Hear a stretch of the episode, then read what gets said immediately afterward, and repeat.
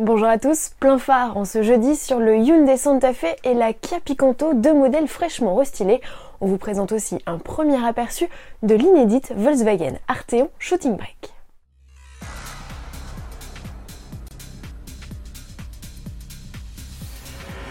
Dans le genre restylage, Hyundai n'a pas mâché ses mots. La quatrième génération de son Santa Fe, lancée il y a à peine un an en France, est déjà totalement transformée. Le bouclier redessiné accueille une calandre agrandie.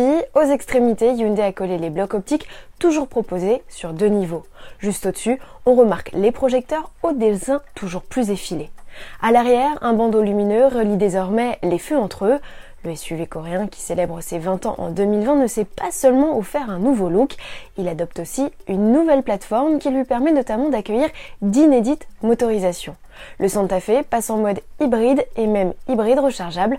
Les deux versions disposent du même bloc 1,6 litre turbo essence associé à un moteur électrique de 60 ou 91 chevaux. Dans le premier cas, pour l'hybride, donc, la puissance totale est 230 chevaux. L'hybride rechargeable, avec 4 roues motrices d'office, développe 265 chevaux.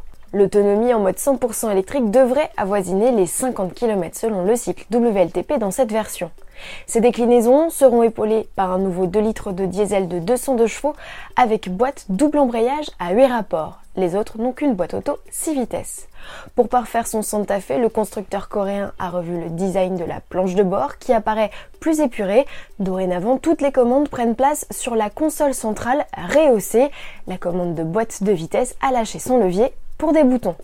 Le SUV fait aussi le plein d'équipements avec un écran central tactile plus grand, une fonction de conduite autonome de niveau 2 et un système de stationnement automatique via télécommande.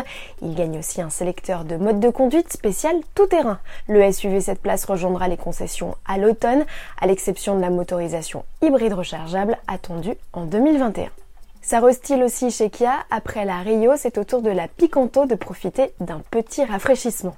Et c'est léger puisque les nouveautés se concentrent principalement sur les finitions X-Line, la baroudeuse, et GT-Line, la sportive. Outre une nouvelle signature lumineuse à l'avant et à l'arrière, on remarque les boucliers redessinés et la calandre très légèrement remaniée. Le constructeur en profite pour mettre à jour les équipements de sécurité avec un système de surveillance des angles morts de maintien dans la voie, l'alerte de somnolence ou encore le freinage d'urgence avec détection de piétons. L'écran de 8 pouces à bord est maintenant compatible avec Apple CarPlay et Android Auto. Le catalogue de personnalisation a été étoffé avec de nouveaux coloris et motifs de jantes. Côté mécanique, la Picanto reste proposée avec 3 blocs essence uniquement de 67, 84 et 100 chevaux. Seule nouveauté, l'arrivée de la boîte manuelle pilotée qui passe de 4 à 5 rapports. Le lancement en Europe de la nouvelle Picanto est prévu à l'été. Pour finir sur une dernière info restylage focus sur l'Arteon, le 24 juin 2020, Volkswagen présentera une version restylée de sa berline coupée et une inédite déclinaison Shooting Brake. L'une comme l'autre profite comme vous pouvez le voir d'un nouveau bandeau lumineux entre les optiques avant, c'est nouveau, et il y a même déjà une version R en préparation. À suivre donc.